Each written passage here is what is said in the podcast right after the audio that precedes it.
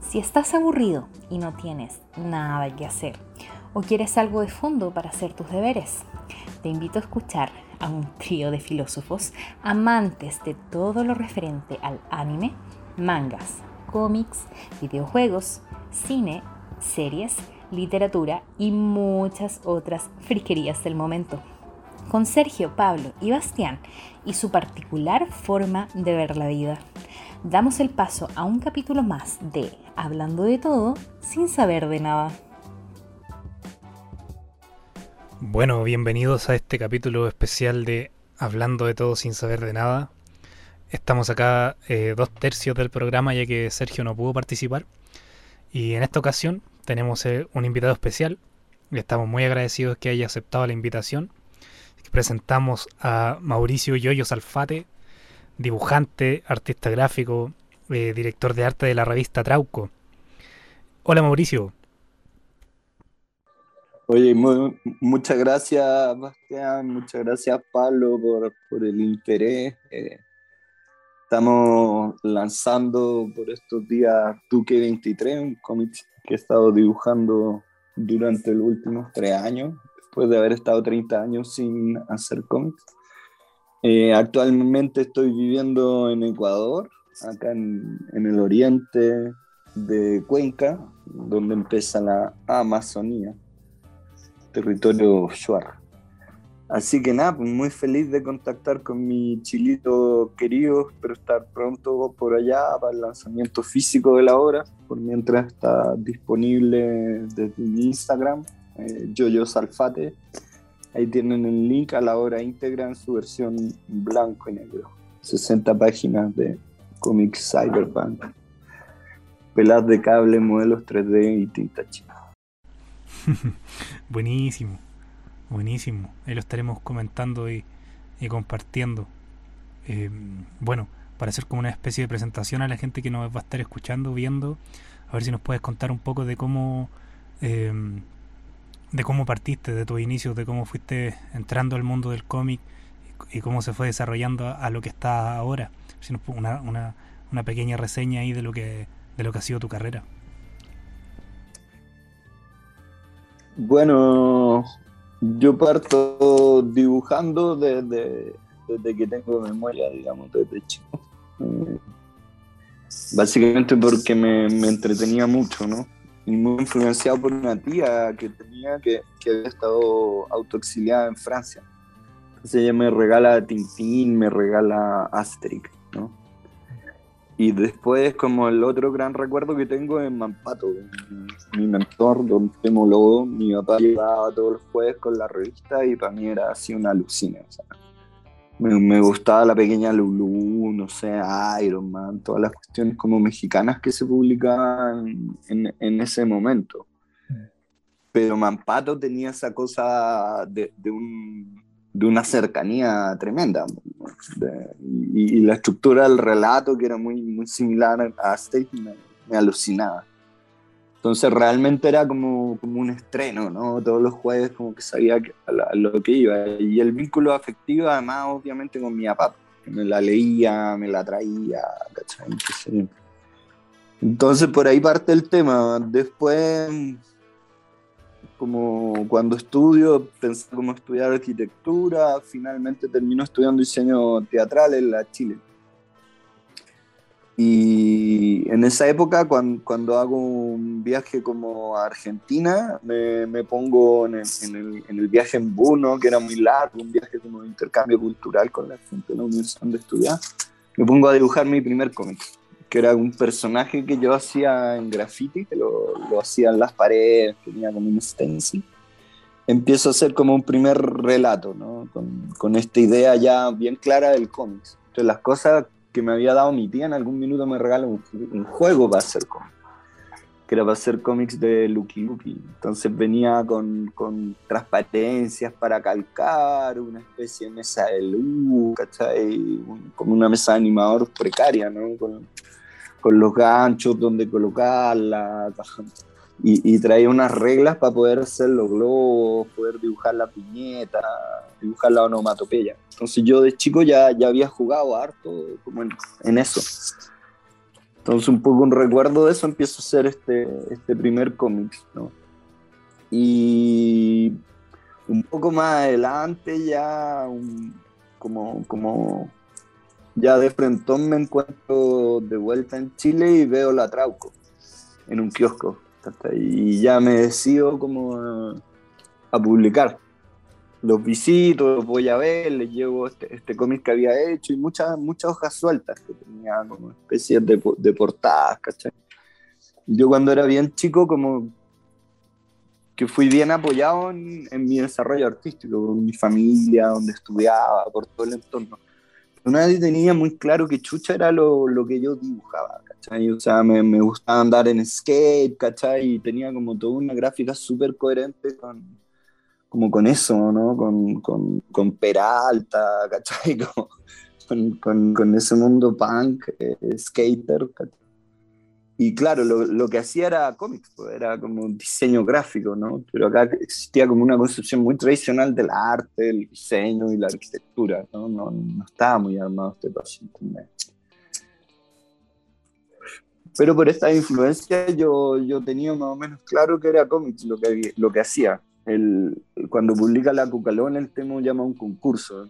Entonces manda un guion y invita a dibujarlo y yo lo dibujo así, le, puta, me le pongo mucho empeño y gano el concurso. Entonces conozco al Temo y el Temo hace el, el, erróneo comentario de oye, tenés talento, te podrías dedicar al cómic. Y además me pagan una plata, me gano un premio.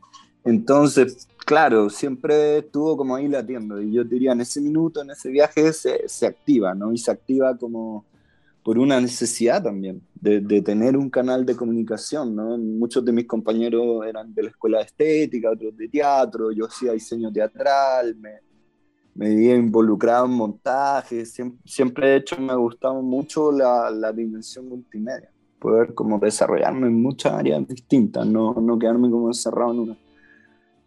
Pero en ese minuto me di cuenta como de eso, como del poder que tenía el, el cómics para entregar un mensaje, o sea, en, términos de autosuficiencia, necesitáis un blog, un lápiz, armáis más o menos una historia y, y, podéis contar cualquier cosa. O sea, construir realmente un, imperio, ¿no? en el caso de algunos. Eh, y cuando vi la Trauco, además vi la plataforma. Pues. Estaba todos los kioscos, eh, decían que le iban a sacar un mensual estaban pagando poco, pero estaban pagando, siempre pagaron, ¿cachai? O sea, tenían como una visión también un poco más profesional de este cómic, más, más underground, más alternativo. Y ahí me inicio en, en, en, el, en, el, dibujo de cómics. Durante los 80, los 90, empiezo publicando en La Trauco, La Marucana. Antes había publicado ya en algunos fanzines y hago portadas prácticamente para todas las revistas de cómics de la época, para las de política también, la APSI, la revista Hoy, como todo, todo, todo, todo ese mundo. Y finalmente empiezo a publicar afuera, publico en España, expongo en, en el Salón de Angulem, publico en la Totem, en la Fierro, hago una portada de, de de nada para la Totem, que se publicaba en toda Latinoamérica, era súper súper popular, ¿cachai? Era como una revista bien de, bien de kiosco, no tan de nicho como esta otra. Y en ese minuto, pucha, había conocido ya un montón. Tuve la suerte de, de conocer a Kino, de conocer a Moebius, de conocer a Jodorowsky. Y en una de esas viaja Moebius a Chile y lo veo dibujar y el weón dibujaba tan rápido también que como que decido de, de que no, de que el, el, tema del cómics, o sea, como el salto siguiente que venía, no, no daba, ¿cachai? No, bueno, mejor me dedico a otra cosa. Y ya venía súper interesado en el tema de la multimedia, de la animación, ¿cachai? Y, y, finalmente me, me, meto de editor de arte de Salo, editores, donde me toca hacer el Basurita, el Galería del Terror, así y aprendo un montón de, de, comunicaciones, de desarrollo de productos, de productos editoriales.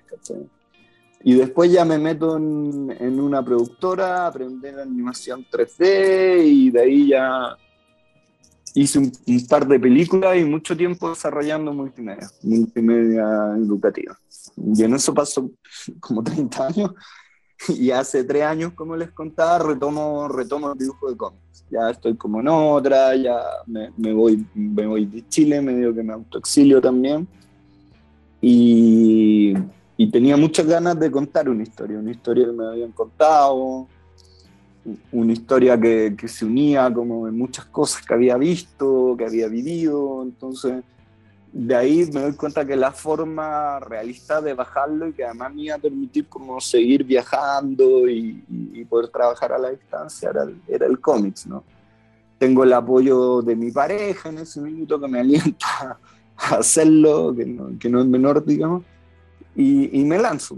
Y durante este tiempo básicamente estuve dibujando esta historia para Trauco, hicimos algunos capítulos de Trauco y he dibujado harto para India, para para el mercado de allá, algunas obras completas, últimamente hice color de un Drácula, que nunca había hecho color, que fue muy, muy, muy entretenido. Y claro, y una volada totalmente distinta a la acá. También estoy haciendo con Canadá unos juegos de mesa, juegos de salón, juegos de rol, eh, y siempre hago comisiones, ¿no? me, me, me, veo involucrado en distintos proyectos. Ahora me invitaron en Chile a trabajar en una película Cyberpunk que la están empezando a producir, a hacer la dirección de arte. Antes trabajé en Mampato, en, en Selnik, el, el, último pirata también. Estudié diseño teatral. Entonces son áreas que me, que me interesan mucho. Pero ese es como, como el relato. ¿eh? En breve, ¿no? Tengo casi medio siglo, entonces he hecho muchas cosas, digamos, este es como un resumen. sí, hoy eh, nombras cosas súper eh, icónicas. Acá estábamos hablando con Pablo que, bueno, aquí acá tenemos una, una revista Trauco. Estamos viendo una en que, en que aparecen los tíos de acero. Ajá. Sí, perfecto. Ahí vamos a compartir algunos screens de la, de la, de la revista. Y eso, cosas Claro, bueno, en, en, toda esta otra historia como digital, eh, tuve la suerte de crear y dirigir el Abra Palabra, Matemágica. Trabajé en la creación de Virtualia, también una de las primeras comunidades en Internet. Trabajé en la Regata Web, uno de los primeros juegos masivos online. Claro, he tenido la suerte de, de formar parte de, la historia, de, de, la infancia de varios. ¿no? Sí, de hecho, eso le comentaba al Pablo que, por ejemplo, buscando, viendo ahí tu, tu portafolio, eh, estaba la portada del Basurita. Uh eh, pucha, para, mí icónica esa portada, como me llevaba mi infancia. La, toda esa generación. Claro, el Basurita es como la versión salo de la trampa, en el fondo del Comics Underground de esa época, ¿no? Era un proyecto que venía de Estados Unidos y que tenía toda una codificación con unos monos que habían sacado allá muy popular y que era muy tierno. Entonces un, artista underground arma esto, esto basurita, ¿no? Pero no se entendían mucho de los códigos acá, porque eran los juegos de palabras, los chistes. De hecho, acá no era muy popular esto, los garbage, que se llamaban, como unos repollos. Eh, entonces nos pidieron que lo chilenizáramos. Y al final terminamos dibujando la buena parte de ello. Y claro, lo que tú decís pues, fue bien iconográfico. Yo creo que hay varios códigos y jugamos un poco con el borde, ¿no? Con la línea. Obviamente en esa época hubo una reacción de los padres, protestas, salimos en, las noticias. Nosotros pensamos que nos iban a crucificar en Salo, que ahí llegamos nomás y nos llamaron de la gerencia, habían vendido millones. Entonces habían encontrado todo un nicho, fue uno de los álbumes que más, más se vendió. Después salimos con figuritas extra, etcétera, etcétera. Y claro, ahí eh, con, internet después, por ejemplo, me enteré que en Argentina lo reimprimieron, que venden sobres de colección, ¿no? Todo un culto, un culto a través del tiempo, ¿no? Sí. Ahí trabajé con Carto, otro dibujante chileno de, del, del cómic de los 80, ¿no? El, que hizo los cuadernos Torres. Sí, sí, ¿Y eh, trabajaste en algún álbum más de Salo? Pude un montón. Fui director de arte de, Salo. Entonces, justo en la época en que nació el mito y leyenda, ahí aprendí un montón con, con Cardemil, con un montón de viejos muy, muy capos. Y hubo ahí una migración también, Waldo Retamal, Herrera, muchos de los que venían del, del cómics, los portadistas, lo, entraron ahí, ¿cachai? Al lado había una agencia de promoción y trabajaba el Silvio Paredes, que tocaba los electrodomésticos. Entonces se, se armaba harto, harto rollo. La Trauco estaba ahí en esa época, ya no es San Miguel, sino que se habían ido a Bellavista. Entonces estaba en Pionono como a seis cuadras en una casa que habían ocupado los Pinochet Boys. Entonces estaba al lado de Salo también físicamente. Y yo también me fui en esa época a vivir en Bellavista, era como el inicio. Entonces no, fue muy entretenido. Hice puta un montón de álbumes. El Galería del Terror, yo diría, fue, fue más así como, también tiene su, su nicho todavía. ¿Galería del Terror es el de los monstruos?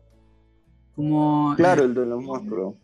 Me encantaba hacer. Claro, son puros monstruos clásicos. Después del. No me acuerdo si antes, después del Basurita, no. Nos piden un álbum y armamos ese con el, con el carto. Los dos éramos bien fanáticos del, cine de terror. Ya en esa época los álbumes no había internet, pues, entonces resolvían como la necesidad de colección. ¿cachai? Entonces, si quería hay una figurita de Freddy Krueger, de Laserhead, qué sé yo era la opción de, de, tenerlo. Entonces metimos todo ese cine, el de San Raimi, Evil Dead, todo la, el, cine hindú, coreano, no sé, toda esa bola como de maldita sea, En un producto para niños. Entonces, claro, también por eso yo creo que los dos son permanentes, porque funcionaban con el cómics con, con, distintos niveles de lectura, ¿no? Según como el, el, conocimiento que tú tuvieras, ¿no? De ahí se completaba como la, la Sí, me acuerdo que en ese tiempo pegaba harto cuentos de la cripta, que hartos niños lo veían y empecé a ver la serie animada de la cripta, entonces como que todos también con esa onda de terror clásico, de historia de terror, de monstruos y cosas así. Y todo. Claro, pero era el, era el boom del VHS. Entonces todas estas películas que medio habían pasado coladas en la nada misma, eh, se reeditaron en VHS y muchas se volvieron clásicos el, San Raimi y todo ese cine B, ¿cachai?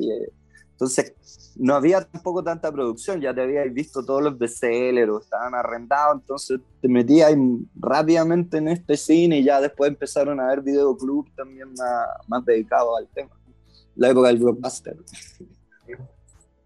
Sí, yo me acuerdo cuando, cuando chico que era como, eh, claro, la entrada de, de, de otro tipo de información gráfica.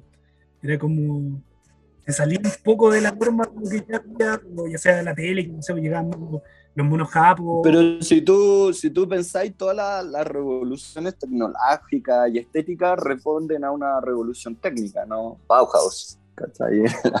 las bases mismas del diseño. Entonces, de lo que hablamos cuando hablamos de esa época, estamos hablando del VHS y de la fotocopiadora.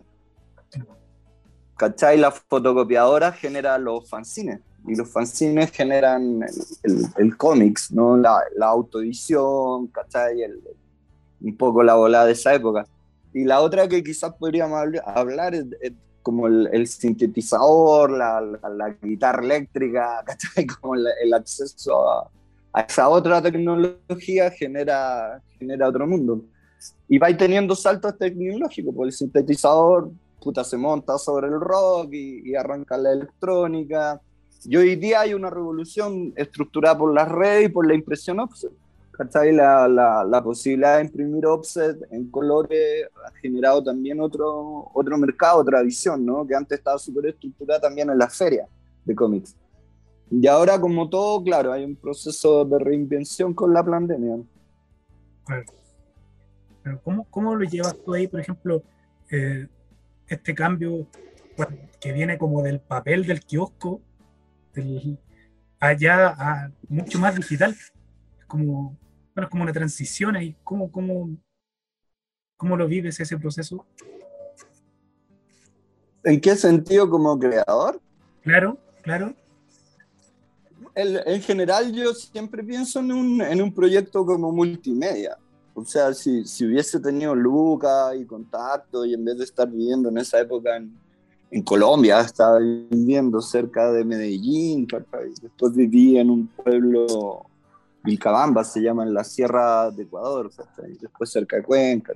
Entonces, claro, si hubiese estado viviendo en Los Ángeles, quizá habría tratado de hacer una película. En el fondo eso es lo, lo que estoy tratando de hacer, o, o, como de armar un mundo, una serie, ¿cachai? Un, un, universo, un poco. Entonces siempre lo veo desde ahí, es inevitable. So, fui desarrollador de software y aplicaciones por 30 años. Entonces, como que me decía, oye, ¿cómo sería esto para el teléfono? Puta, así, ¿cachai? Y, y, de una u otra forma igual como que meto escenas que, que, están medias pensadas también con esa lógica. Me gustaría que esto fuera como una serie, así como una serie para televisión por demanda. Y en la práctica un poco en función de lo que estamos haciendo, liberando los contenidos ahora, por ejemplo, el editor financió el costo de la creación, entonces esta versión en blanco y negro la, la vamos a liberar. Eh, ya está liberada, de hecho, completa, ¿cachai? Igual la subí en Issue, que una plataforma no, no, no es web, ¿cachai? No, no. Todavía no hago eso. Yo me imagino que en algún minuto lo haré con la versión en color y ver en la medida que hay alguien que quiera monetizar. Pero el primer criterio fue ese, o sea, como entregar lo, lo que queremos entregar y que esté disponible para todos, ¿cachai? Eso fue como, como la primera lógica. De ahí, de ahí ahora un mes vamos a sacar la versión en papel, vamos a buscar mecánicas de distribución directa en, en algunos de los puntos de venta que hay de distribución y, y, quiero armar bien una estructura como de venta a través de, de internet, de, del producto físico, armar como un box con varias cosas adentro, un poco como lo hacen mi, mi socio en la India. ¿cachai? que es también como una respuesta a este momento, ¿cachai? de que estás en tu casa, mucho en cuarentena, entonces, puta, por un poco más de plata te llega una caja con la revista, el sticker, el books, otras publicaciones, ¿cachai? y algo más también de colección, originales, ¿cachai? o, portadas autografiadas, yo. Porque esa estructura me parece que por ahí va el tema, o sea, yo creo que hoy en día tiene harto que ver con un tema de esto mismo que estamos haciendo ahora, como de contacto directo, ¿cachai? Ya no está como el editor, el autor, o sea, podéis escribir, podéis ir a talleres con ellos, les podéis mostrar tu obra, lo, les podéis pedir comisiones y, y tener portada, bueno, para tus fanzines, o sea, creo que para allá va la cosa, en, en una weá bien dinámica. Y, y, para mí es súper normal, la verdad, o sea, por lo, por lo que les contaba, yo teletrabajo como hace 20 años, eh, trabajé mucho en desarrollo de software, me tocaba en esa época trabajar con gente en distintos países y vengo viviendo como hace 6, 7, un poco más, como 8 años de nómada, digamos. Entonces tengo toda mi, mi plataforma, mi scanner, mi cámara, tableta, todo el tema y limitarlo cerca de la naturaleza, donde no gaste mucho dinero, donde tenga buena comida, buen aire. Y así como tratando de disfrutar un poco la vida y, y, y poder vivir del arte, ¿cachai? Eso es muy, muy difícil en las ciudades. Es muy difícil vivir en las ciudades. vivir del arte ya más difícil todavía. Entonces, no, no, ha, ha sido súper buena esta época, la verdad. He tenido hartas comisiones, mucha gente como siente que se va a morir también, quiere realizar los sueños de su vida, entonces muchos proyectos no, no han empezado a concretar, no, no, me han faltado como, como propuesta. Y el tema del teletrabajo se normalizó, pues, o sea, que era como el, el principal obstáculo que, que, podía tener en algunas partes, porque no sé, el, el año pasado me tocó hacer un libro para el MIT con el César Hidalgo, por ejemplo, y obviamente todos estaban súper acostumbrados a, tele, a teletrabajar, ¿cachai? Y, y, no sé, los, los temas de los pagos, por ejemplo, de la, de la facturación, todo eso súper resuelto, ¿cachai? Para los gringos esa weá fluye, pero sin, sin problema, les mandáis un PDF, un invoice y ya, y te deposito y chao.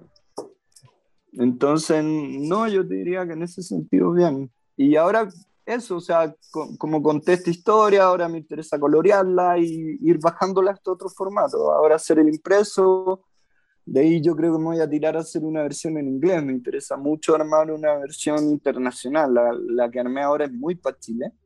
La terminé el 2019, ¿eh? o sea, pasó un buen rato antes de, de, que ahora se publicara y se liberara. De hecho, muchas de las cosas que anticipaban en el cómic ya, ya pasaron. Eh, entonces me interesa eso, colorearla y hacer la versión en inglés, para tratar de, publicarla en, otro, en otros mercados.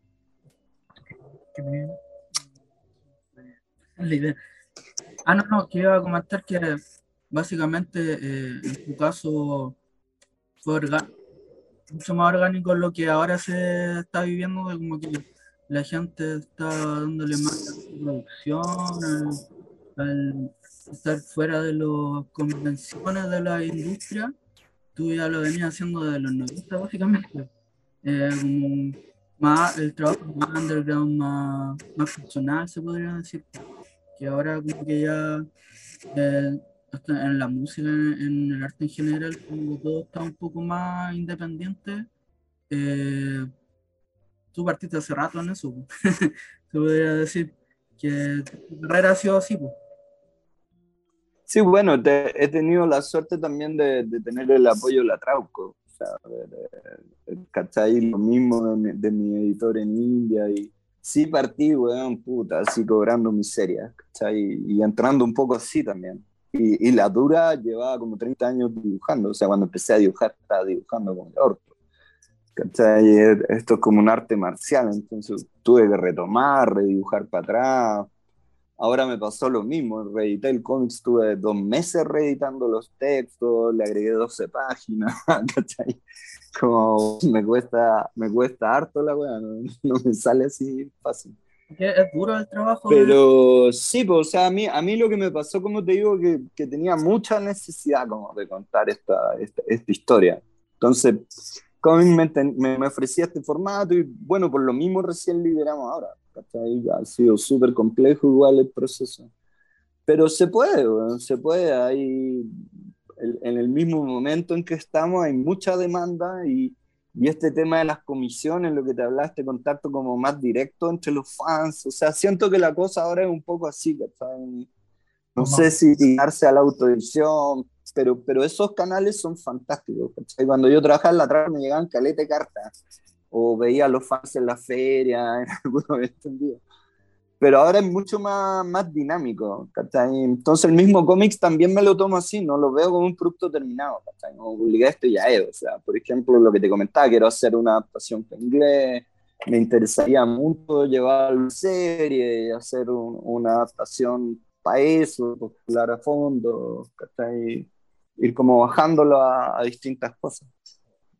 Mauricio, ¿cómo, ¿cómo, es el proceso en el que se llega, por ejemplo, a Duque 23 ¿Cómo, cómo eh, por ejemplo, estuve leyendo aquí, me parece que menciona a Fernando Duque, que, eh, que hizo estos, estos análisis bien eh, casi medio nos tratamos de, de, lo que iba a pasar y iba pasando. Claro, mira, a mí lo, lo, lo, que me pasa es como me golpea caleta cuando sale Piñera. ¿Cachai? En Chile. Yo estaba en Colombia también, entonces tampoco cachaba muy bien qué estaba pasando bien allá. Pero me voy de Chile por lo mismo, o sea, ya es una historia un poco más compleja, pero básicamente ya sentía ese olorcillo, ¿cachai? Muy parecido al de los 80, eh, ¿cachai? Y veía más o menos la, la dinámica para dónde venía mi pareja ya estábamos hace rato también como en esta opción de, de, de lo que le hablaba, una vida como más nómada, así como sé que la ciudad ya no pasa nada, te la pasáis en puros tacos, weón, tenéis que pagar puta por todo, el billete no basta, weón, un puto sistema de esclavitud, hay que huir de esta weón. Y, y yo ve, siempre vi también el tema tecnológico como, como un camino, ¿cachai? Una opción. Y en un minuto te das cuenta que Chile, pues, bueno, vale lo mismo que Nueva York. Entonces, si tú estás vivo en Nueva York y Tokio, o, qué mierda estoy haciendo acá, ¿cachai? Y bueno, y me estaba como en ese proceso medio pensando ya en volver a Chile, que sé yo, sale Piñera. Y yo, wow, ¿cachai? Y entre los documentos que me encuentro, me encuentro con el de Duque, ¿cachai? Eh, y me sorprende mucho porque él da una explicación súper clara de por qué, ¿cachai? Y, y, empiezo a leer los papers y además él, da una explicación como súper nítida del proceso histórico de Chile, ¿cachai? Y con una visión más, un poco más científica, un poco más distante, un poco más técnica, ¿cachai? No, no tan involucrada como en la ideología, y, básicamente una visión colonial, ¿cachai? Desde el colonialismo. Y coincide mucho con mi visión, ¿cachai? Y además con lo que yo he ido viendo en, estos otros países que, que fui visitando, que fui conociendo. Entonces como que me baja una necesidad como esta guay que rescatarla, esta cuestión hay, que contarla, hay, hay, hay que estructurarla y, y, en este formato no, no, le va a llegar a nadie, como un paper académico, como nota en algunos diarios. Y él además me, me meto a leer el texto y plantea un futuro, ¿no? Eh, eh, habla de una gran crisis económica para el 2019, una crisis de, en el fondo en el sistema capitalista, a, raíz de las pensiones de los boomers, del valor del dólar, y, describe un poco por qué salió Piñera y por qué también la oposición ve una mejor oportunidad, etcétera, etcétera, y plantea un escenario. ¿no? Entonces, un poco en ese ejercicio yo ya empiezo a trabajar también en este otro libro sobre la inteligencia artificial, las connotaciones morales de la decisión de la inteligencia artificial. Y me empiezo a encontrar con los escenarios que plantea la MIT y, lo que me pide César Hidalgo, eh, yo resolverlo en cómics, esas situaciones, en tres, cuatro viñetas. Entonces me empiezan a llegar los textos de los estudios todo, y veo una visión del mundo bien, bien como caótica y coincidente con lo que él habla y, y, veo como esta disrupción de los medios digitales. En Colombia conozco un personaje que me habla de Hariri, ¿no? Este, de este gringo, ¿cachai? Y empiezo como a ver este escenario muy entretenido. Al, Elon Musk, que en esa época le estaba yendo como las pelotas con Tesla, estaba a punto de quebrar y tenía esta idea de ir a Marte. Y me llama mucho la atención que, el, que encuentro, lo encuentro en internet como el nuevo Tesla. Y para mí Tesla es como un personaje de puta, había escrito una obra de teatro de él, entonces, ¿cómo que nuevo Tesla? y empiezo a cachar el perfil del loco, todo, y así se me empieza como a armar esta idea de anticipación, empiezo a percibir un poco para dónde va la cosa, que, que, las coincidencias entre todos estos escenarios, ¿no? y sobre todo en el libro del, del, del, Instituto Tecnológico Massachusetts, que no es ficción, pues, bueno. Sea, no gastan plata, weón, por planteándose tsunamis si no supieran que van a haber, o, o grandes crisis económicas, de, de de sustitución tecnológica de los puestos de trabajo, una, una serie de problemáticas que el, el, el manejo eh, autosuficiente de los vehículos, un montón de, de problemáticas. ¿no? En mis páginas esta parte de ese trabajo y están los links también al, a la edición digital que, que, está disponible el libro de César en, en inglés. Entonces agarro como todos esos temas, un poco la, la visión de lo, de lo, que está pasando para Chile y como el 2017 empiezo, empiezo a escribirlo y termino el, el 2019. ahí. Y esto ya se me cruza de frentón con, con el tema como de los pueblos originarios. Ya cuando me voy de Chile, o antes de irme de Chile, digamos, vivo un poco más de un año en la isla de Pascua yo ya había ido muchas veces a la isla de Pascua y tenía un vínculo familiar fuerte allá con los Tuki, con, con harta gente, ¿no? A raíz de la película de Mampato, donde hago mi, mi primer viaje y, y, y mi nueva Piru me, me, me, enseña, ¿no? Me enseña sobre cómo son los Rapanui, cómo es el mundo Rapanui, me ayudan en, en, el levantamiento antropológico y de dirección de arte que estaba haciendo.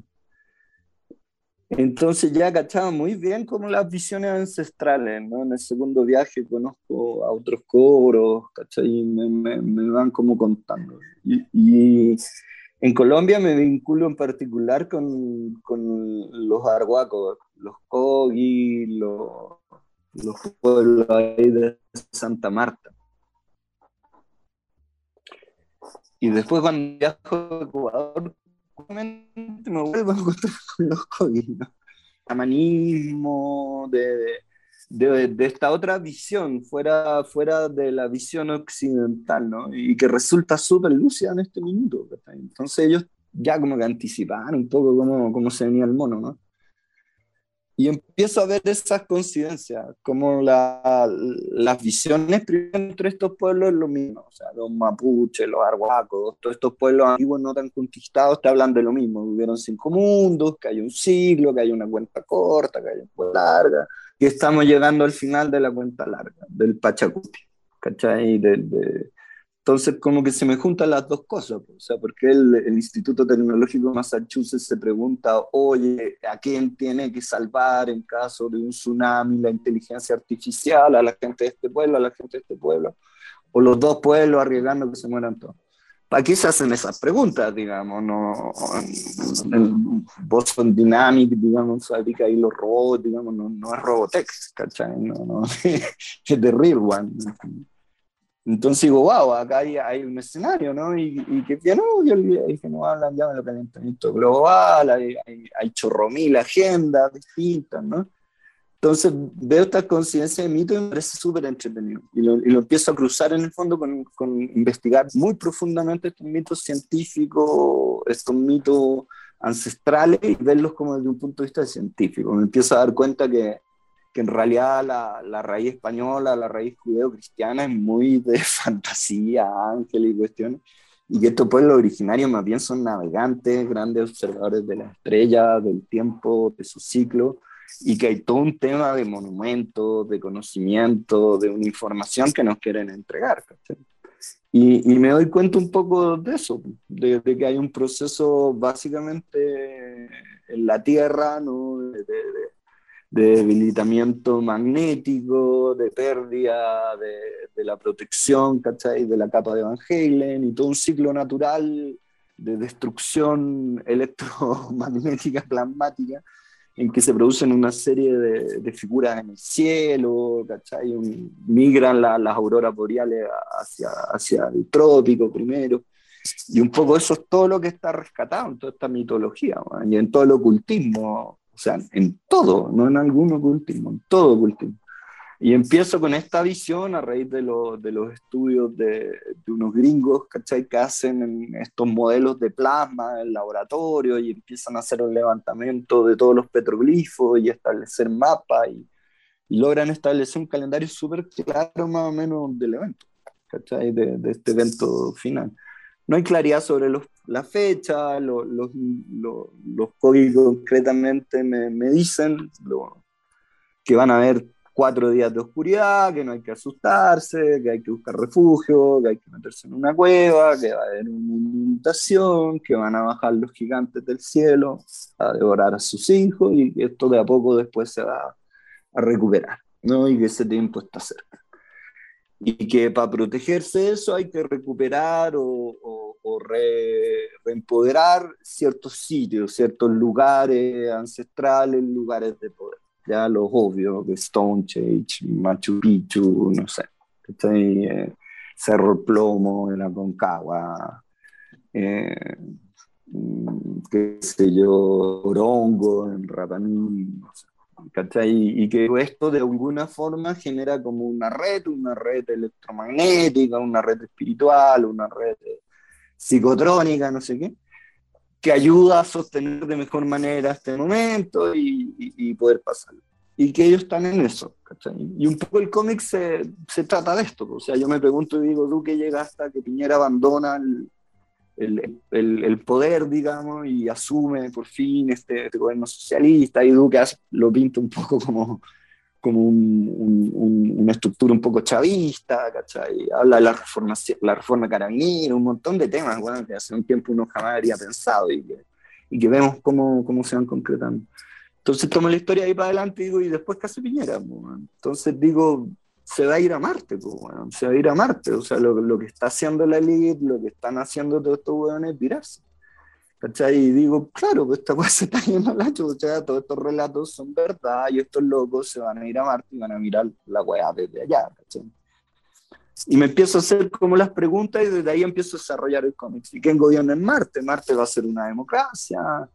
Veo que Estados Unidos ya está armando su Space Force, que está empezando a legislar. O sea, en Marte ya hay una fuerza militar y policial. Entonces me, me, me, empiezo como a armar ese, ese relato, ¿no?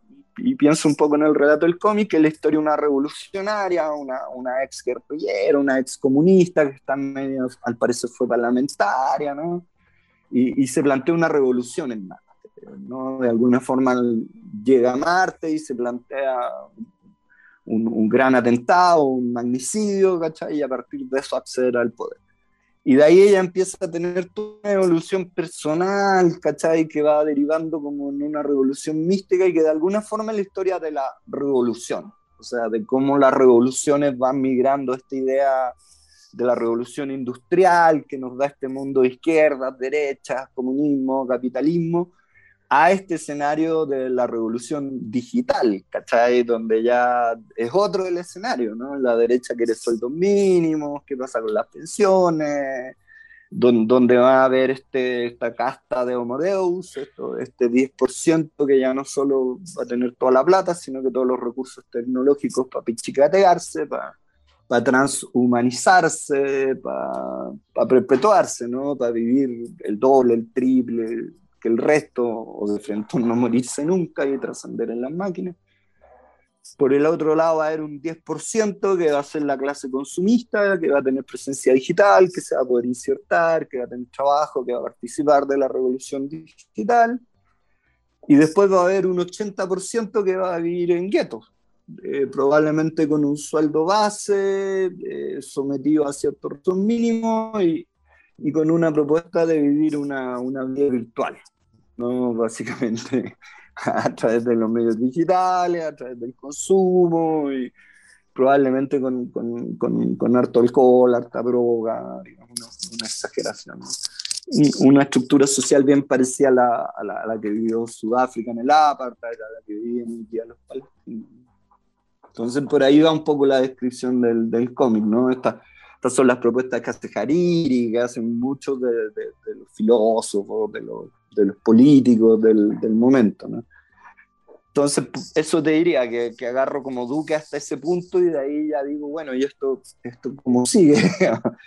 y, de ahí ya me voy en esta ola más, de ciencia ficción y al, final ya de frente una cosa más mística o espiritual, si queréis llamarla, no sé que tiene que ver también con, como con los misterios científicos de lo que yo puedo averiguar, o sea, que tiene que ver con ya, ya la física cuántica casi, o sea, qué es el magnetismo, qué es la gravedad, qué, cómo influye en nuestra salud, cuál era el conocimiento que tenían los pueblos ancestrales, cómo usar la ionización en las cataratas o, en las cumbres o a través del uso de piedra imantada, qué sé yo.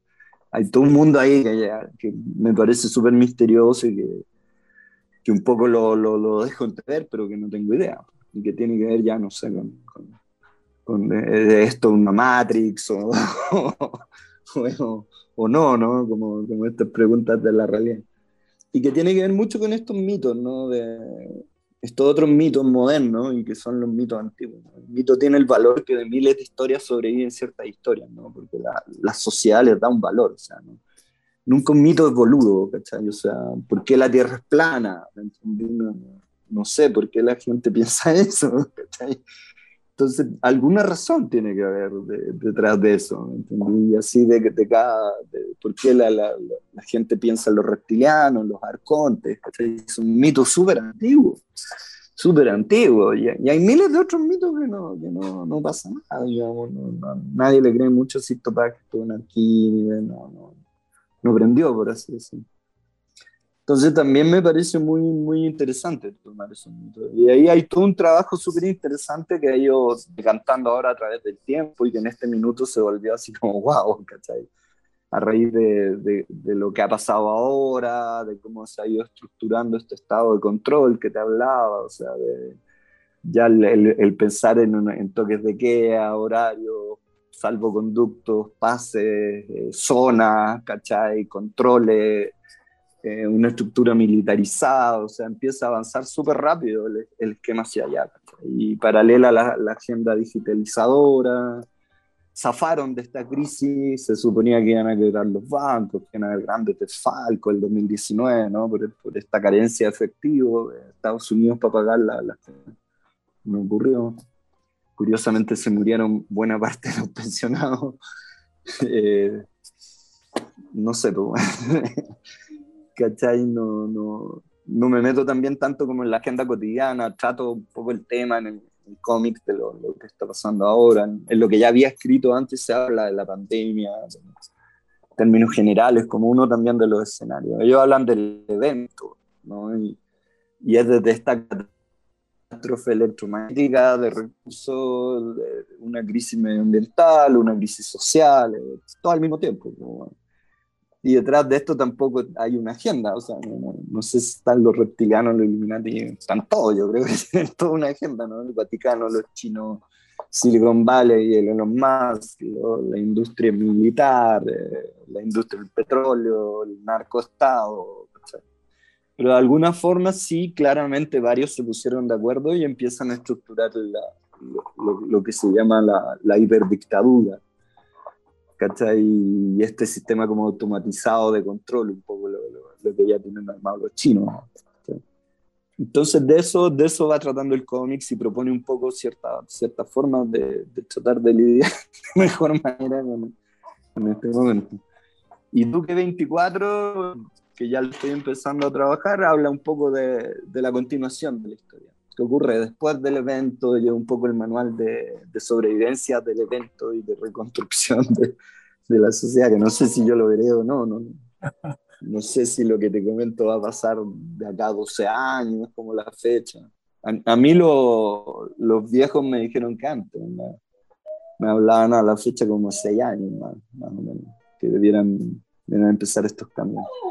En lo concreto, la, el 2012, la, la, anomalía del Atlántico Sur está sobre el Atlántico, entre, entre África y, y, Sudamérica, y en este minuto ya está sobre todo Chile, llegando a buena parte de Argentina y, y migrando hacia el sur, con el camino de Viracocha. Entiendo que por África se está abriendo otro hoyo, esos hoyos van a ir creciendo, el polo norte se va a ir a empezar a, mover, ya está como a 300 kilómetros creo de donde está, avanza como a 100 kilómetros diarios, no sé. Nadie tiene muy claro como a, qué velocidad va a ir esto o qué repercusiones tiene.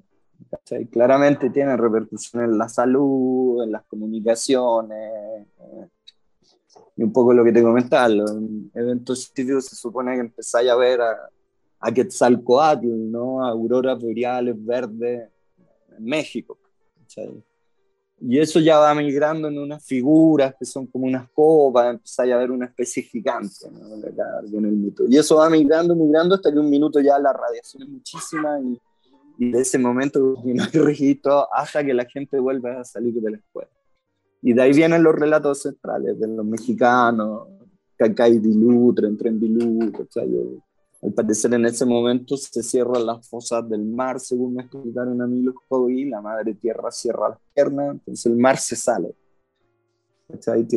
quizás está vinculado a la, a la, inversión de polo, ¿no? quizás si hay una inversión de polo, cambian las polaridades las fosas se cierran por un momento. Entonces durante esos cuatro días se produce esta inundación, esta como regulación de, de todo este tema, queda como en su nueva configuración y de ahí se empieza a recuperar básicamente la Tierra pierde su eje y lo empieza a retomar, ¿no? Empieza a volver a, a los 26 grados normales. Y entre medio queda toda clase de cagas, pues, volcanes, se, rearman los continentes, todos los relatos, yo creo que cualquier relato de cataclismo que te vayáis, desde, desde los occidentales hasta los americanos, recoge más o menos estos, estos mismos hechos.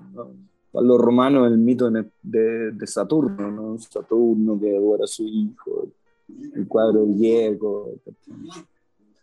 Entonces, nada, de eso, de eso más o menos va, va, el relato. Entonces también tiene mucho que ver como con esa investigación. Entonces me resulta súper fácil bajarlo como a distintos formatos. No sé, me encantaría hacer como una Biblia o la enciclopedia de hay muchos temas que yo hice en el cómic con la idea de, oye, qué interesante esta weá, la voy a googlear y te metí a ver y bueno, y entré puta, en el mundo, ¿cachai? Está muy armado con, con esa lógica de, de, y muchos de los textos también los armé así, o sea, tomé muchos textos, son, son textos literales de algunos de los personajes o textos, ¿cachai? Que, que fui armando como desde internet también. Mucha investigación biográfica en directo, cosas que me pasaron, que me dijeron, que las vi, ¿cachai? Y me interesa mucho eso, o sea, como el, cómics desde lo, lo propio, ¿cachai? Desde lo, lo, que conocí y, y también como, como estilo de vida. Siempre encontré fascinante esta bola con el Hugo Pratt, que yo creo que sigue un poco al chance, pero de, de, vivir como, como tu historia, ¿no? De, de, escribir. Entonces, en el fondo, todo lo que dibujé en el cómic lo conozco. O sea, la isla Pascua viví un año y medio, te cierro los ojos y te la voy a dibujar entera. Toda la playa, y todo, y, y todo lo, lo, mismo. O sea, los, muchos de los personajes que aparecen ahí, como los ancianos de los, de los, los originarios, son personas reales que yo conocí y me dijeron lo, lo que está escrito en cómics. Hay otras cosas que tienen que ver con estas investigaciones tecnológicas. Y claro, hay un minuto en que juego para que sea más entretenido, para, que haya un poco más de ficción, de fantasía y, todo, pero me gusta mucho eh, como esa lógica. Entonces, ahora, por ejemplo, tengo muchas ganas de, de escribir sobre sobre el Duque 24, ¿no? Como, y, y, agarrar otro, otro como grupo de mitos. El, el, de la Tierra Hueca, el de la Atlántida, todos estos mitos que tienen que ver como con, con la geoformación. Hay un gallo que hizo un mapa como que haría la Tierra después del cataclismo. Y aquí donde vivo, a, a, pocos kilómetros, está la, la cueva de los tallos. Que el, es una de las cuevas donde supuestamente está la biblioteca metálica de oro, ¿cachai? De, la Tierra Hueca, según los estudios que hizo Von Duncan, ¿cachai? y es una cueva custodiada por el pueblo Chuar, Y este pueblo reductor de cabezas, Que otro de estos pueblos no, no conquistaban. Entonces, puta, me muero ganas de ir a la cueva, de ir a escuchar a los viejos. Ya vivía antes en cueva, entonces caché toda la historia del, del padre Crespi, fui a ver el museo, hablé con gente que había conocido al viejo, los cuencanos me contaban los mitos locales de, realmente qué había pasado con él, con Bondi, con, con toda esa historia, ¿no? Entonces, un, poco desde ahí baja el tema. Y un poco como lo veo, puta, podría ser un documental, ¿cachai? De lo que te cuento feliz también, pues, me, encantaría, tiene que ver con, como con temas que me son cercanos y que de una u otra forma también acá vine evolucionando, vivía en Cuenca, vine para acá y de repente se empezó, me llevan a un paseo y empiezo a ver los petroglifos y me encuentro que son todos los, los mismos petroglifos que me habían hablado acá y pregunto y digo, ¿hay alguna cueva grande por acá? Sí, hay una allá, la cueva de los brujos, cuando cayeron los gigantes de fuego, el brujo se raptó a los niños y se los llevó para allá. De chuta, bueno. sí. Y hay más cuevas, sí, la cueva de los tallos, me dicen la famosa cueva de los tallos. Y, wow.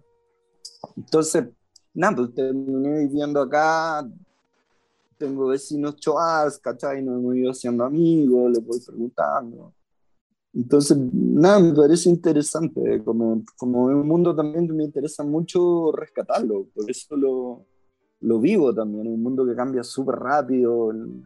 En, los 30 años, 20 años que me tocó ver la Isla Pascua, cambió un montón, se fue perdiendo un montón de temas. Mi nueva Piru murió hace tres años, ¿cachai? Tratando de, de repatriar muchos de los tesoros Rapanui que todavía están en museos de Europa acá mismo en la zona donde estoy se está poniendo el primer proyecto de mega minería de oro, ¿cachai? En la mitad del territorio Chuaz, así onda Avatar, ¿cachai? De Real Avatar, ¿me entendí? Entonces, eh, hay, hay, hay, todo un tema, ¿no? Y, y, y me di cuenta que, que en este tema como de, antisistémico y antifascista, eh, existía como este trasfondo colonial y, que estos pueblos originarios forman parte fundamental de, de eso, de, de, estructurar esa lucha, de, la forma de hacerlo, tienen un baluarte, un conocimiento que es previo A, la, a, la, a, la, era industrial, que es previo al capitalismo, que es previo al socialismo, y, y, que entiende claramente de mejor manera además estos ciclos, estos ciclos naturales, estos momentos, están, están mucho mejor preparados que, que la mayoría para sobrevivir a, esto, ¿no? Los, los, que no alcancen a juntar la plata para comprar el pasaje en el SpaceX. Yo espero juntarlo, maldita rata, no sé usted, van a hacer mientras esto se fríe. Bueno, esa es más o menos la historia, pues chicos. Buenísimo, buenísimo. Hay, eh, por ejemplo, claro, eh, este rescate que haces en la, en la obra de la inteligencia, de la inteligencia artificial, este futurismo que ya no es futurismo, sino que, eh, no sé, por ejemplo, se me viene mucho gráficamente a la mente se me vienen todas estas películas que no... Sí, claro. De, de, toda esta cagada que está y que, que pensamos que era como tan lejano, y de repente nos vemos que estamos viviendo en el centro del cataclismo mismo y estallando la cagada por todos lados y, y, que por otro lado tan, resurge esta ancestralidad que también ahí a mí es un punto que me gustó harto de, de, de, de Duque que cuando aparece esta ancestralidad que, que por eso también me, me encantó que lo preguntara porque también te lo quería preguntar como eh, ese conocimiento antiguo, esa sabiduría que viene a, quizás no a, calmar la cosa. O sea, ¿cachai que yo dibujo las protestas de Chile el 2017 o el 2018? Unos dos años, ¿cachai? Y dibujo las banderas con, con la cruz, ¿cachai? Con la, la, chacana, se llama acá, ¿cachai? Allá la, la estrella mapuche, para, decirlo en simple. Entonces, después cuando veía las banderas de verdad flameando, bueno, así, además tiene como esa dimensión el tema, o sea, de, de wow, así como chucho, eh, que se cruza mucho como, como lo que les hablaba, o sea, obviamente por la investigación. Yo, yo lo que traté de hacer fue una obra de anticipación. Ya tiene, tiene como esta salida media mística que le digo y fantástica, pero, que tiene que ver con mi incapacidad como de dibujar lo que he sentido, lo que me han contado, ¿cachai? Trato como de, de hacerlo de la mejor manera y que le llegue a, distinta, a la gente de distintas maneras. Le llegará más científicamente, otros políticamente, otros espiritualmente. ¿Cachai? Eh, como es eso, te podría decir. O sea, hay, yo creo que nuestra, nuestra visión es muy, para mí el tema de fondo y que por eso parto con Duque y por eso le pongo Duque. Hay dos razones por las que se, se llama Duque. Uno es por, como un homenaje a esta, a esta piedra inicial, le decía, a este viejo sabio del Duque. ¿Ya? Y, como esta necesidad también, yo digo, bueno, hay un montón de buenos sabios y hay un discurso súper tonto. ¿ya? Yo le estoy hablando del 2017, importante retraerse ese momento, ¿no? A mí me pasaba incluso en mis reuniones con, con los traucos y no sé, pues métale reggaetón, pidiendo pizza, tomando chelas y weón, felices. Y yo como que miraba la weá de acá y había cachado también el panorama en Colombia, ¿cachai? De, de, de estos amiguitos de Piñera, de, de, este como, como mundo paraco, militar, narco, ¿cachai? Ahí mismo habían estado la, la Escuela de las Américas, ¿cachai? Se había gestado como toda esta historia del 73, ¿no? Y empiezo a ver como este escenario, la, la volada, conozco un paraco, me cuenta que había estado en el Huelmapu, ¿cachai? Que iban a pescar con mosca para allá todos los años, ya. Entonces está como eso, y lo otro es Duque, pues. Duque era el candidato de Colombia, el país que, donde yo vivía, y era como el otro Piñera y también sale electo, ¿cachai? Entonces empiezo a ver eso, ¿cachai? Y Duque es un tema para los gringos que tiene que ver con, con los Dukes de Hazard, ¿cachai? Con, con, con, el supremacismo blanco. Hay, hay barcos, hay ejército, esta idea del duque, ¿cachai? Del, del, del, blanquito, el dueño de Hacienda, ¿cachai? De ahí viene un poco el juego. Y, y me resulta evidente, no sé si yo influyo al César Hidalgo, el César Hidalgo me influye a mí, pero a los dos nos resulta evidente que esto va hacia un algoritmo, que, que, va a haber un algoritmo de inteligencia artificial que va a ser el que va a gobernar. ¿cachai? Y también se ve como en la agenda este desprestigio de los políticos. Y ya empiezan a haber encuestas, primero ensayos, y el César de Frentón empieza a trabajar en el tema. ¿cachai? Después hay como replanteamiento y, y el César le cambia el nombre porque se da cuenta que, claro, que es lo que yo hago un poco, es una idea bien satánica. ¿Cachai? Es como esta idea de, del Frankenstein, ¿cachai? y, y, sobre todo en términos de inteligencia artificial. Entonces llega la idea de democracia ampliada, como de, de, de una idea de, representatividad directa y, y, al revés, como sustituir el, el intermediario corrupto por, por, un mecanismo más, más directo, ¿no? Eh, pero yo un poco sigo con esa idea de, de qué pasa si, si, de alguna forma implementan eh, esa estructura, ¿no? Me doy cuenta que, que muchos de, Me empiezo a preguntar como de dónde viene el fascismo, ¿cachai? ¿De dónde viene como toda esta estructura, ¿cachai? Y encuentro todos estos mil religiones como del desierto, ¿cachai? No quiero espolear tanto tampoco.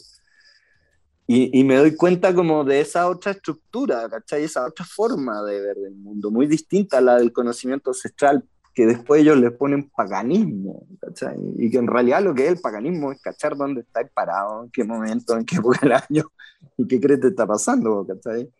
Eh, y son básicamente observaciones más que rendir culto, es, es como una concepción súper, súper distinta. Y empiezo a entender también esta idea del, del, patriarcado, más allá del machismo, sino que como esta idea de la herencia, del, del, de los patriarcas, eh, perdón, de los patricios romanos, ¿cachai? Y de cómo desde ahí se va estructurando esto y, y va peleando por esto otro, y, me doy cuenta un poco de lo que les, les decían delante, medio en broma, en serio, o sea, yo creo que todos los cultos occidentales cachan esto mismo que cachan los pueblos occidentales. O sea, hay, como una capa intermedia de, de que no cachan. ¿cachai? Y, pero no sé, no tengo duda que los masones, weón, que, que los, lo, eh, puta, no sé, los, los cráneos y huesos, los, los rosacruces, ¿no? todos estos weones cachan básicamente el tema. Y es de hecho lo que está en la psicología, ¿no? Saturno, los ciclos, las cuatro direcciones, un tema súper complejo que está bien desarrollado en el libro, ¿no? Entonces, todos cachan que este weón se va a la mierda, por eso nunca les preocupa el medio ambiente, ¿cachai? Porque la weá como que va a cagar igual, pues, Entonces están armando su plan paralelo, que es básicamente tener búnker, que es lo, lo, que tienen la mayoría de, la élite la otra mitad tirarse a Marte y mientras que hacemos con el rebaño, ¿cachai? Y estas culturas de desierto son, son literalmente cultura ganadera, ¿cachai? Y, y, familias que se enriquecieron en procesos de venta de armas, esclavos, eh, narcotráfico, ¿cachai? De, de, ahí viene como, como toda su, su tradición. Entonces, al rebaño tú le dejas como un guardián, no, no te quedáis ahí, ¿cachai? Es interesante también como los mitos sumerios, ¿no? Los mitos Anunnaki como que plantean lo mismo de, en la vuelta anterior, ¿no? Como, como esta fuerza esclava y como que ya el planeta se da la chucha y que salir arrancando, que cuida a estos hueones. La inteligencia artificial, pues, papito, que es básicamente el, el, nuevo esclavo y el que marca como el, el cambio. Robot significa esclavo, ¿cachai? O sea, siempre fue el, fue el plan. Entonces desde ahí fui, fui como jugando un poco también con, esa, con esas dos visiones tan contrapuestas, la, la de los romanos, ¿cachai? Y, y, y, la, y, la, y la de los pueblos ancestrales, en relación a la visión de la tierra, el rol del hombre, la ausencia de este antropocentrismo enfermo, ¿cachai? De que la tierra, bueno, no existía hasta que apareció el hombre y, y, Gaia y no sé qué, y todos los dioses, bueno, todo el rato súper preocupados. La misión ancestral no es así, pues, o sea, formamos parte de un gran nudo, de un ciclo, y se agradece y se paga porque esta es súper inestable, han habido varias, varias historias, hemos estado a punto de cagar varias veces. Eh, entonces eso esa visión y que en este minuto cobró, cobró mucho valor. Te ponía a ver, eh, un tema como de sobrevivencia, yo creo. Es absurdo ver que ahora se está tratando de conquistar otro planeta, o por lo menos pensando en, en viajar a otro planeta, más que preocuparse de en el que estamos viviendo y no hacerlo cagar. Porque ese es el plan, o sea, Elon Musk originalmente para el 2023, ahora fue una de las pocas actualizaciones que hizo el guion, pensaba tener un millón de hueones. Ahora los va a tener para el 2030. ¿Cachai? Y un millón de hueones son todos los hueones. El pasaje él dice que va a costar como una casa, o sea, va a costar como 30, 40 millones de pesos chilenos. y te va a ir como con trabajo, una, una hueá armada, ¿cachai? Y él lo dice, weón. Si, si, tú veis la entrevista, él dice que, que va a quedar la caga en la tierra, y plantea lo, lo, mismo que todo, que, que, ya sea el virus, ya sea por una hueá medioambiental, ya sea por una crisis económica, y que hay que sacar los huevos del canasto, y, pero claro, pues, no se van a hallar a la señora Juanita, pues, van a ir los locos que puedan pagar la hueá. ¿Cachai? Y, va a ser como la vacuna, pues tampoco cabemos todos. Mira, hay una realidad básica, weón, que, que además en este discurso como occidental medio romano que les decía no está. Y que es que los recursos son, son, son limitados, no, no alcanzan para todo, nunca han alcanzado para todo. ¿cachai? Esta idea como que Dios nos ponía una weá y la mierda, nunca, nunca, se va a acabar, y reproduzcan. No, bueno, nunca fue así, ¿cachai? Y ahora menos que nunca. Entonces se, se, van a, se van a asegurar como se han asegurado siempre. Pues es cosa de ver la historia. Es un poco lo que he tratado de hacer, más, más que quedarte en el noticiario, si las vacunas son magnéticas, no son Es curioso que, que, son cosas que siempre han estado a la vista, muchas cosas que siempre han estado a la vista, han estado pasando. claro, hay mucha pantalla de humo. Mucha pantalla de humo, por ejemplo, eso hay, hay un adoctrinamiento, o sea, esta gente planifica mucho tiempo, entonces vienen hace mucho rato estructurando, yo, yo diría que al ser humano, modelándolo de una manera para poder estructurarse en este plan y al mismo tiempo dividiendo, o sea, otra, otra élite que vive en otra, en otro mundo. ¿no? ¿Cachai? En Chile, no sé, pues los jóvenes con dinero puta, van a esquiar los fines de semana o van a surfear, todos han estado en Europa, en Estados Unidos, hablan varios idiomas, peinan con los medios digitales. ¿Cachai? Y se empieza a, dividir la weá. Pues, Mientras los, los, cabros chicos están con, con, un teléfono arriba de un cajón tratando de, de, pasar de segundo básico a tercero. Pues. Entonces hay, hay, hay un desechar. O sea, lo que plantea Hariri básicamente que ya no necesita la mano de obra, pues se acabó la, la revolución industrial, no, no, son necesarias las ciudades, y, y, mucha gente sobra, sobra, literalmente, ¿no? y no se va a poder reinsertar, o sea, no es que el taxista, weón, se va a transformar en un programador de código, pues, A menos que las legislaciones, los japoneses lo que hicieron es tratar de protegerse con la legislación, entonces, si tú contratas un robot, tiene que tener un asistente. Y que tenéis que contratar un humano que igual se fume la weá. Y su, su, lógica de programación es no sustitutiva. O sea, los robots tienen como un código abierto y el japonés le enseña al robot, pero hay que ver cuánto le dura. En cambio, las otras estrategias no, pues son totalmente sustitutivas. ¿cachai? Van a instalar la, la 5G y es para eso. La, la, gran diferencia más del ancho banda es que la 5G levanta un modelo 3D del entorno en tiempo real. Entonces se le permite funcionar a las máquinas autónomas, a los autos primero, después a, a los robots, y ejercer puto, un control a no desconocido. Están mapeando. Entonces van a instalar primero toda esa hueva en, la red, en los puertos, la autopista, hacia los puntos mineros. Y la movía ahora el, el, el PPR-11, o sea, sacar los recursos. La plata vale nada, la van a imprimir, no sé, la digitalizarán, recetarían, todo eso, Y los recursos, los recursos, los robots entran como en un modelo de economía que se construyen a sí mismos, las weas se imprimen, se reciclan, ¿cachai? Entonces la materia prima es lo que necesita, pues, oro, plata, litio. Esa weá vale mucho. Y eso empieza a modelar todo lo que está pasando ahora, pues, la geopolítica, ¿cachai? Entonces te cambio, no sé, dólares o Bitcoin o lo que sea, pues, bueno, que hago así por, por oro, por plata, por, por territorio, por madera, por comida, por, por bienes reales. Entonces yo me imagino que lo que está pasando ahora es que viene como el, el, el, o, el intento, digamos, porque también no hay que ser deterministas. Una es la agenda de, de ellos, otra weá es la agenda de nosotros, otra weá el pueblo, y, esas fuerzas han chocado y gracias a Dios, en, el caso de Chile y de muchos países, han contenido la, la hueá y han, han, despertado claro, sí. de, de esa cortina de humo, de, esa especie de, de gran sueño. Eh, entonces, en, en, en, ese proceso, puta, lo, lo, que te decía, hay muchas agendas distintas ¿no?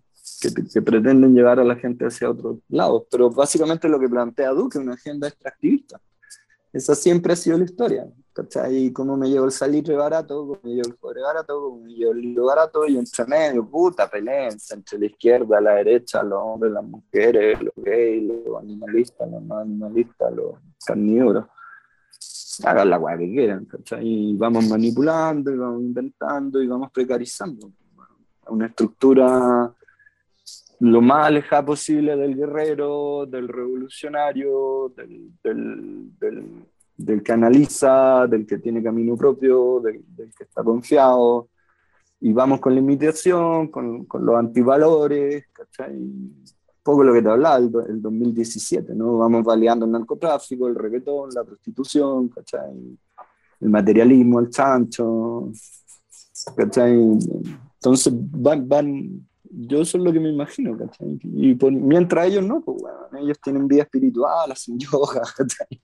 Comen sano, bueno, se van a vivir a estos lugares más, más, más cerca de la naturaleza, ¿no? entiendo que toda la, la familia Piñera ya está en Australia, que de hecho uno, los lugares, los últimos lugares que se va a irradiar. Eso. Mientras los chinos empezaron ahora también a armar su plan de escape, ¿cachai? Se pusieron las pilas rápidamente con el, con el plan espacial. Sí, ahí también el tema de los chinos también, también está pasando. Mauricio, y, eh, por ejemplo, este cómic, ¿cómo lo trabajaste? ¿Trabajaste en digital? ¿Lo trabajaste en papel? Eh, lo trabajé súper analógico, o sea, para mí había un tema como al principio de, de pocos recursos, les decía, y de reencontrarme con el dibujo. Entonces partí como desde donde me manejaba bien llevo un montón de años dibujando en digital y como desde el trabajo. Entonces, para mí también es súper terapéutico encontrarme con la tinta china, el papel, los materiales, el formato más grande, salir ahí como del dolor de cabeza al dolor de espalda. Eh, entonces, trabajé harto, sí, como eh, plumilla, pincel, tinta china, formato medio. Por ahí después les muestro lo original. Y trabajé toda la otra parte en el computador. Hice todo lo que son máquinas, armas, las ciudades, todo eso lo hice con modelos 3D. Y también me fui como en esa bola, como de lo humano, lo súper orgánico, lo imperfecto, la, la, tinta que se va con el agua, inventando cosas nuevas combinado con modelos, ¿cachai? Que los hice en SketchUp y que además me, me ofreció una biblioteca súper interesante de todos los modelos de SpaceX que me permitieron armar un poco más rápido también toda esa visualización. Y después incluso armé personajes, robots, ¿cachai? Los construí y, son todos modelos 3D. Entonces me gusta mucho ese, ese, contraste, ¿no? Después lo integré también para que no quedara tan, tan distinto. Pero trabajé así. Y el color lo voy a hacer en digital todo el color lo, lo trabajo siempre solo en, digital. Y de, esto, eh, ¿tienen, ¿tienen copias físicas? ¿Tienen lanzamientos físicos? Esto lo contaba hace un rato. Ahora estamos trabajando en la edición en papel. Debiera salir dentro de uno o dos meses. Es, muy parecida a la, a la, digital. Estamos en la disyuntiva si editar al tiro en o sacar igual una pequeña edición en blanco y negro. Yo pienso que hay que irse a colores, que ya nadie está como para estar viendo cómics en blanco y negro. Y en lo personal, por la historia también me gustaría ponerle color, ¿cachai? Hay, hay como todas estas cosas que son como puta planetas chocando, ¿cachai? En blanco y negro, la verdad, que, pierde un poco. Pero en eso estamos ahora. Ya quedó lista la corrección, está editado y eso debiéramos esta semana armar ya lo original y la otra semana estar entrando en imprenta y ver bien la mecánica de distribución y ya hacer lanzamiento como de, de la versión en papel. Me pareció interesante lo que comentaba de Akira. Hay, hay un tema ahí como en la obra, en, en esta cosa de recopilar como estos mitos ancestrales, también hay un intento de, recopilar como la literatura cyberpunk, la literatura de anticipación, ¿no? De hecho, hay, hay frases literarias no solo de Haridi, sino que de Orwell, de, Mundo Feliz, de 1984. Entonces también hay varias referencias a Akira, a, no sé, Star Wars, a Linkal, ¿cachai? Un poco como a, Star Wars, hay, hay, harto también de, de, eso, ¿cachai? Como de, de, de, llevar un poco un montón de referentes más antiguos que quizás formaban parte más de mi generación, re revalidarlos, ¿cachai? revisitarlos. Además fue súper consciente que, que Akira está situado en el 2020, ¿cachai? que era como uno, una de las fechas importantes dentro del cómic. ¿no? Plantea un mundo, como decía tú antes, muy consecuente con, entonces ya lo saca de la ciencia ficción o, del cyberpunk y se empieza a entender mucho más también eso, el cyberpunk como, como anticipación. Sí, sí, aquí ahí planteando, claro, planteando una,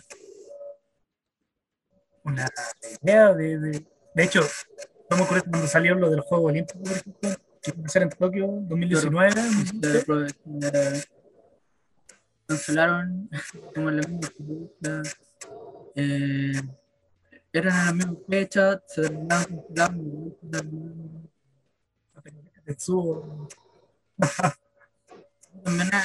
la Matrix está empezando a, desconfigurarse, ya se está empezando a mezclar. Hay cachado uno de los mitos que caché en internet que es bien interesante, es como de estos recuerdos que todos teníamos y que empezáis a buscar en internet y no era así, ¿cachai? Y todos recordábamos otra historia, así como que ah, estuvieron reescribiendo la weá de otra forma. No me acuerdo cuál es el nombre de, como de ese fenómeno. Pero más allá que ocurran o no, a mí siempre me parece súper interesante el, el, que ya la gente proponga esas cosas, eso, ¿cachai? Hay gente que dice que el tiempo va más rápido, ¿cachai? Que los días duran menos hay, algo ahí, un poco lo que les decía antes también, entre el magnetismo, la realidad, nuestro cerebro, Cómo, cómo se, construye, se construye la realidad al final, desde nuestra percepción, no desde algo realmente tangible.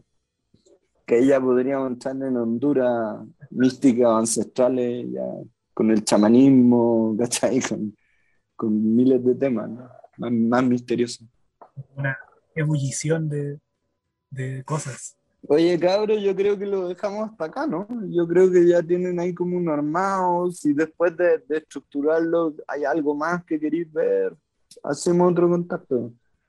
Buenísimo, buenísimo. Nosotros estamos más que bien. De hecho, si, si te interesa eh, el lanzamiento del, del tal vez me gustaría un contacto para hablar de eso. Sí, pues de todas maneras, o sea, vayamos armando actividades, lo que les comentaba, me interesa mucho como, como el feedback, el, conversar, el, ver otras opciones de estos temas, otras obras.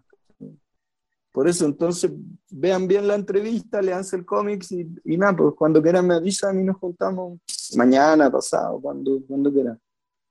Ya, y puta, súper agradecido por el interés ya lo leímos. O sea, yo lo leí, Pablo va como la... Ah, ya se lo leí. Sí, sí. bueno, te contamos un poco también como de nosotros, porque estamos, nosotros estamos ubicados ahora en la sexta región.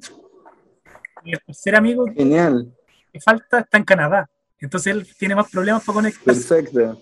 Eh, y acá nosotros también somos dibujantes, ¿cachai? Mucho más amateur, pero somos fanzines. Somos fanzines, Tenemos aquí nuestros canales en que hablamos de estas cosas que nos gustan también desde chicos. Entonces, por eso van a ser un gustazo como.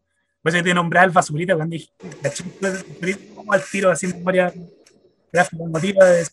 es que eso, eso es lo, lo bonito, al final esto es un, es un, medio de comunicación, ¿cachai? No son productos, no son, me entendí, un, un, puro negocio, ¿cachai? Entonces, claro, pues son temas que a todos nos interesan. Puta, es un momento bien especial también, en el que poder poder ya comunicarse una weá que uno haga. todos medio aislados, urgidos, etc. Oye, ya pues cabros, sigo al pendiente entonces y ustedes me avisan nomás. Ya, Mauricio. Ya, yo lo estuve viendo ahí en, el, en el Instagram, ahí estuve cachando todo lo, lo que estuvieron haciendo. Pues cacho que, que todavía empiezan ahora como a publicar las últimas weas del ciclo. Así que nada, pues súper atento. Sí, pues, buenísimo. Ahora estamos, claro, cerramos como nuestra primera temporada, así que también estamos como, hemos partido hace poco, pero ya llevamos como 10 capítulos, pero siempre estamos haciendo cosas, entonces estamos inventando programas y cosas por YouTube. Entonces, hay que armar algo formal. Yo quiero armar ahí como unos conversatorios. Pues, Entonces ahí de todas maneras los lo voy a invitar. Hice uno ahora que no ha subido el video con un, con un mapuche quiero invitar otra. Entonces también para que todos le hagan preguntas, para, ir entre todos ahí armando un mono. Ya, pues buenísimo, buenísimo. Oye, aguante Massinger, bueno, aguante Massinger. Ya, pues mi amigo. Ya, Todo el rato, ¿no? Sí. bueno, ahí arranca el Cyberpunk, pues, literalmente. Esta es la primera obra Cyberpunk. Go, Massinger Go. Tenemos nuestro totem. Puta, man. grande. ya, pues, mi bro. Un gustazo, mucho cariño a la distancia. Igualmente, estamos hablando. Ahí, estamos hablando ahí, vamos el, que... Ya, pues agradecido y eso, no se pierdan. Me escriben puta ahora mismo. Buenísimo. Un abrazo, cuídense. Muchas gracias.